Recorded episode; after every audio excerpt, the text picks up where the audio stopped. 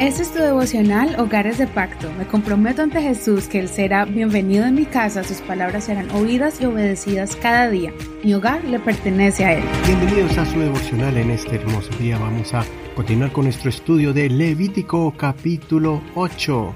El tema de hoy es unción, armonía y bendición. Vamos a leer Levítico 8 desde el verso 1. El Señor habló a Moisés diciendo, Toma a Aarón y con él a sus hijos y las vestiduras, el aceite de la unción, el novillo para el sacrificio por el pecado, los dos carneros y la cesta de los panes sin levadura. Reúne luego a toda la congregación a la entrada del tabernáculo de reunión. Moisés hizo como el Señor le mandó, y la congregación se reunió a la entrada del tabernáculo de reunión. Entonces Moisés dijo a la congregación, Esto es lo que el Señor ha mandado hacer.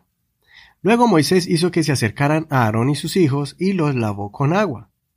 Puso sobre Aarón el vestido y lo ciñó con el cinturón.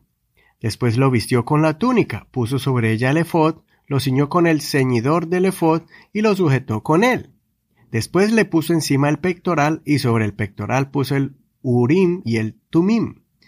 Puso el turbante en su cabeza y sobre aquel en la parte delantera puso la lámina de oro en forma de flor, la diadema sagrada como el Señor había mandado a Moisés. Después Moisés tomó el aceite de la unción, ungió el tabernáculo y todas las cosas que estaban en él, y la santificó. Roció con él el altar siete veces, ungió el altar y todos sus utensilios, y la fuente con su base para santificarlos. Luego derramó parte del aceite de la unción sobre la cabeza de Aarón y lo ungió para consagrarlo. Después Moisés hizo que se acercaran los hijos de Aarón, los vistió con las vestiduras, los ciñó con los cinturones y les puso los turbantes, como el Señor había mandado a Moisés. Hasta aquí la lectura del día de hoy. No olvides leer todo el capítulo completo para que no te pierdas ningún detalle de este capítulo.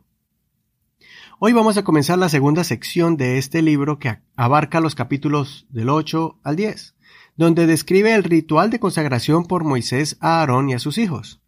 Vamos a ver cómo se oficializa el sacerdocio por medio de vestiduras especiales y rituales de sacrificios.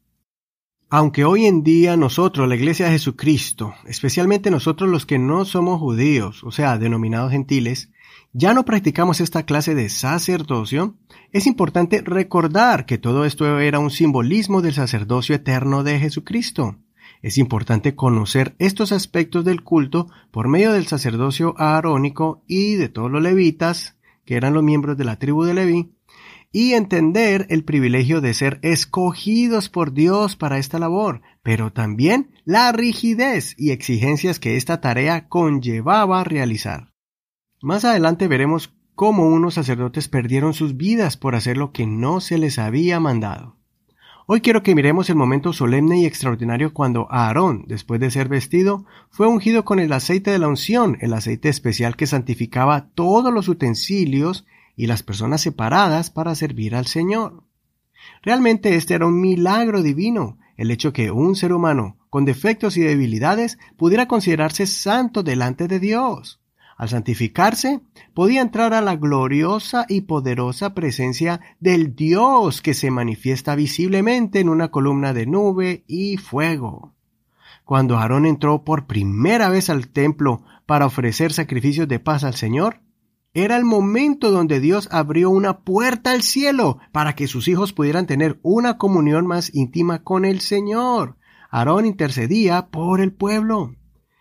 Imagino al pueblo de Israel reunidos alrededor del templo, gritando de alegría, llorando de emoción o arrodillados, postrándose ante la magnífica presencia de Dios, sabiendo que ese hombre llamado Aarón iba a llevar los pecados del pueblo sobre sus hombros y los iba a dejar a los pies del Señor, y cuando saliera del lugar santísimo significaba que todos eran redimidos delante de Dios. En el libro de los Salmos encontramos una analogía hermosa acerca del momento en que Aarón fue ungido y la bendición de congregarse con la familia de Dios. Salmo 133 dice así, He aquí cuán bueno y cuán agradable es que los hermanos habiten juntos en armonía.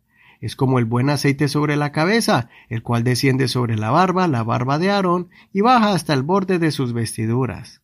Es como el rocío de Hermón que desciende sobre los montes de Sión, porque allá enviará el Señor bendición y vida eterna. Cuando nos reunimos, el Espíritu de Dios se manifiesta en medio nuestro. Cuando nos reunimos en el nombre de Jesucristo, Él se hace presente, nos unge con su presencia, produciendo un amor fraternal especial entre nosotros. Ahí sentimos apoyo mutuo, fortaleza, compasión y alegría. Sentimos liberación, perdón, amor y paz. Nuestra fe crece y la esperanza de Dios se fortalece. Todo esto ocurre cuando varias personas conviven en armonía en un ambiente de hermandad. Aplica este principio de la unidad para que en nuestro hogar también habite la presencia de Dios y derrame bendición y vida eterna. Si en nuestro hogar no tenemos armonía, sino discordia, entonces perderemos esos privilegios. Así que valoremos esas reuniones donde nos juntamos para adorar al Señor y donde el aceite de su presencia desciende. Soy tu amigo y hermano Eduardo Rodríguez. Que el Señor te unja con su presencia y te llene de bendiciones. Gracias por tus oraciones, por apoyar a este ministerio y gracias por compartir este devocional. Si quieres las notas escritas, puedes verlas en Facebook como Hogares de Pacto Devocional. Ahí están las notas en español y en inglés. También está el enlace para que te envíe directamente a nuestro podcast en la internet. Puedes escucharnos en cualquier plataforma de audio como Google Podcast, Apple Podcast y Spotify. El Señor te bendiga en este hermoso día.